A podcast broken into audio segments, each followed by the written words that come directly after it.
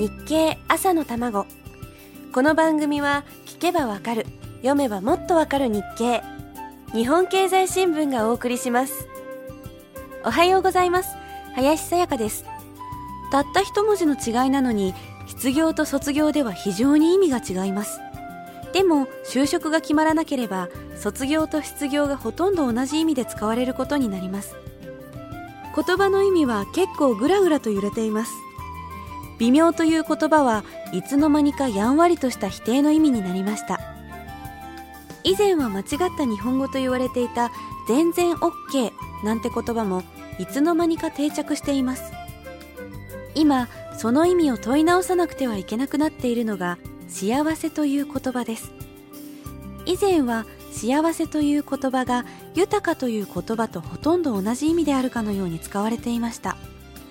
お金宝石洋服時間から髪の毛に至るまで豊かなことが幸福であるかのように考えられてきました。でもそうではないのかもしれないと誰もが思うようになりました。一つの国の発展を図る物差しが GDP 国内総生産だけでいいのかという疑問も同様にあちこちで囁かれています。休暇家事ボランティア活動環境への配慮などにも価値を認めて生活の質や国民の幸福感をも移した新しい指標が必要だという提案をフランスがしているそうです。9月に日経のコラム「春秋」に載っていた記事ですがフランスのサルコジ大統領は数字にがんじがらめにされている日々から抜け出し新しい幸福の尺度を持つべきだと主張しています。そのコラムにも少しだけ登場しますがヒマラヤの小さな国ブータンには GNH という指標があります。グロスナショナルハピネス国民総幸福の頭文字です。